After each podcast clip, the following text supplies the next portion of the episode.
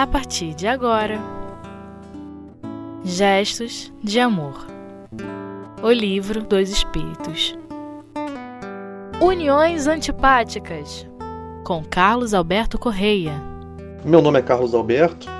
Primeiramente, eu gostaria de agradecer pelo convite que me foi feito pelo Espiritismo.net para esse estudo, esse bate-papo. Infelizmente, por conta de tudo que está acontecendo, isso costumava se dar como se fosse um, uma entrevista, um bate-papo, e desta vez não será possível, pois estamos mantendo essa distância.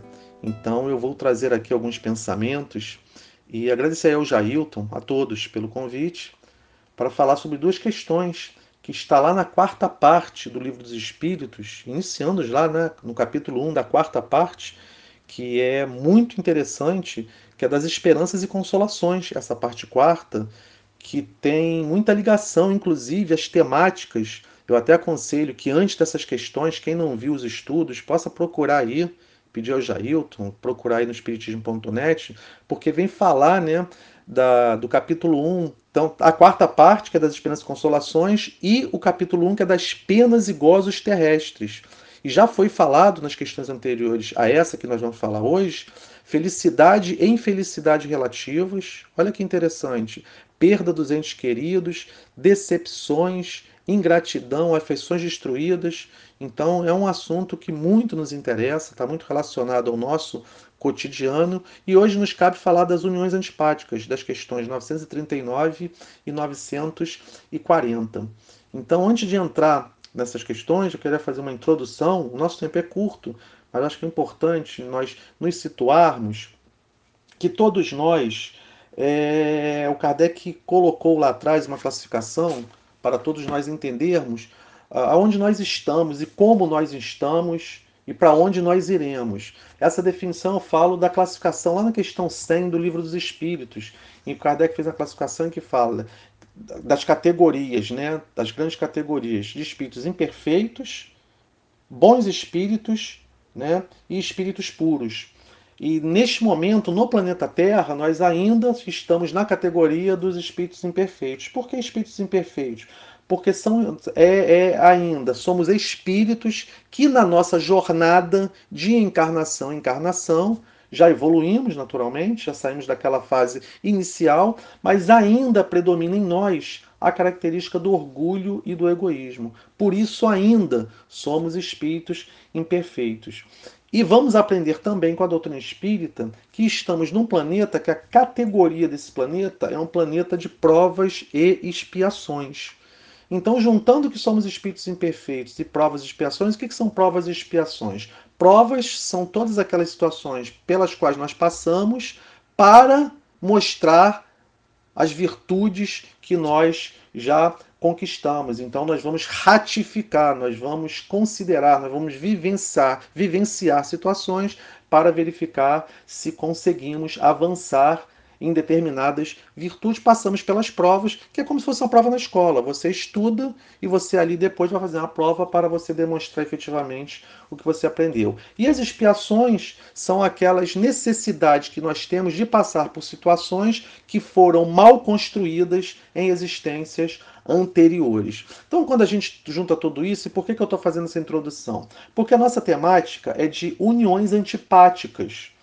E aí vem a pergunta, mas por que, que existem essas uniões antipáticas? Por que, que, que isso se dá desta maneira? Primeiro, e aí também ainda dentro da introdução, a gente falar que dentro das leis que a gente estudou lá na terceira parte dos Espíritos, que antecede a essa, que são as leis morais, a gente tem a lei de sociedade, então a sociedade não é uma lei humana. A sociedade ela se forma porque está prevista nas leis de Deus a formação de sociedade e a necessidade de nos relacionarmos.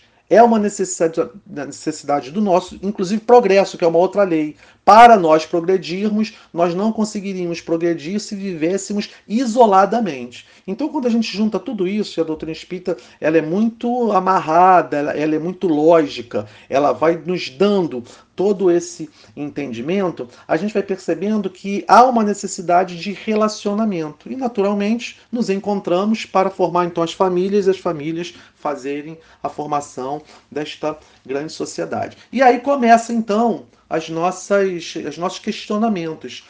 Né? E o Kardec levantou isso muito bem lá na questão 939, que eu vou trazer aqui para que nós possamos nos situar. Vem dizendo assim o Kardec, a pergunta dele, né? Uma vez que os espíritos simpáticos são induzidos a unir-se, como é que, entre os encarnados, frequentemente só de um lado há afeição e que o mais sincero amor se vira acolhido com indiferença e até com repulsão? Como é, além disso, que a mais viva afeição de dois seres pode mudar-se em antipatia e mesmo em ódio? Olha que situação que cabe mesmo à doutrina espírita se aprofundar, porque você precisa ter o conhecimento do espírito e da anterioridade do espírito para responder a uma questão tão profunda como esta. Por isso ela está colocada lá na quarta parte do livro dos espíritos, porque já passamos por todo esse embasamento de que somos espíritos, que a vida continua, que a reencarnação existe, que tem lei de progresso. Então, com todo esse embasamento, nós vamos entendendo né, essas circunstâncias a que estamos colocados. E os espíritos respondem essa pergunta. Não compreendes então que isso constitui uma punição, se bem que passageira? Olha que interessante. Por que passageira? Porque a visão do espírita não é a visão de anos, é a visão do espírito, é a visão da imortalidade, é a visão da vida futura. Nós estamos adiantando na vida material, na vida de encarnados, estamos adiantando esta visão e este conhecimento para que possamos cada vez mais pensar como espíritos. Somos homens, espíritos encarnados, homens, mas já temos a possibilidade de olhar para as situações que nos acontecem com o olhar do espírito, não com o olhar do berço ao túmulo, mas com o olhar do que vai além. E precisamos nos impregnar cada vez mais deste pensamento para sabermos lidar com todas essas situações. E aí continua a resposta dos espíritos. Depois, quantos não são os que acreditam amar perdidamente porque apenas julgam pelas aparências e que, obrigados a viver com as pessoas amadas, não tardam a reconhecer que só experimentaram um encantamento material. Não basta uma pessoa estar enamorada de outra que lhe agrada e em quem, em quem supõe belas qualidades. Vivendo realmente com ela é que poderá apreciá-la. Tanto assim que, em muitas uniões, que a princípio parecem destinadas a nunca ser simpáticas, acabam os que as construíram depois de se haverem estudado bem e de bem se conhecerem por votar-se reciprocamente duradouro e terno amor, porque assente na estima. Cumpre e não se esqueça de que é o espírito quem ama, e não o corpo, de sorte que, dissipada a ilusão material, o espírito vê a realidade. E aí vem o um comentário de Kardec. Duas espécies há de afeição, a do corpo e a da alma, acontecendo com frequência tomar-se uma pela outra. Quando pura e simpática, a afeição da alma é duradoura, efêmera a do corpo.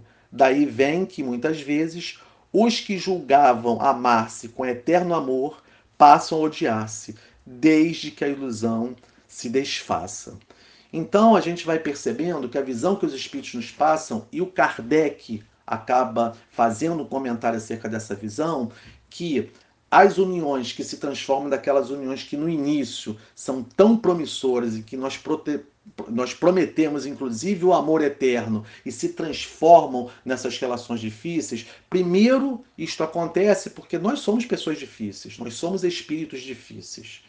E temos no início, na maioria dos relacionamentos, ainda a visão ilusória, a visão da superfície, a visão material, a impregnação dos valores da beleza, não que é, a gente não possa ter o olhar e da, do, do, de nos enamorarmos e considerarmos também a beleza. Mas a gente sabe que dentro da beleza que a gente fala física, mas a gente sabe que o que conta fundamentalmente dentro do relacionamento é a questão das virtudes e conquistas que cada um de nós tem. Daí a dificuldade dessa ilusão pela qual nos deixamos levar e quando o relacionamento ele está mais focado nos interesses é, é, é, é, menores. E, e, dentro dessa ilusão elas acabam com o tempo cada um de nós nos mostrando como nós somos elas acabam virando essas uniões uniões aí tão difíceis. Vamos encerrar então aqui essa primeira parte e já voltamos para a segunda parte para finalizarmos essas duas questões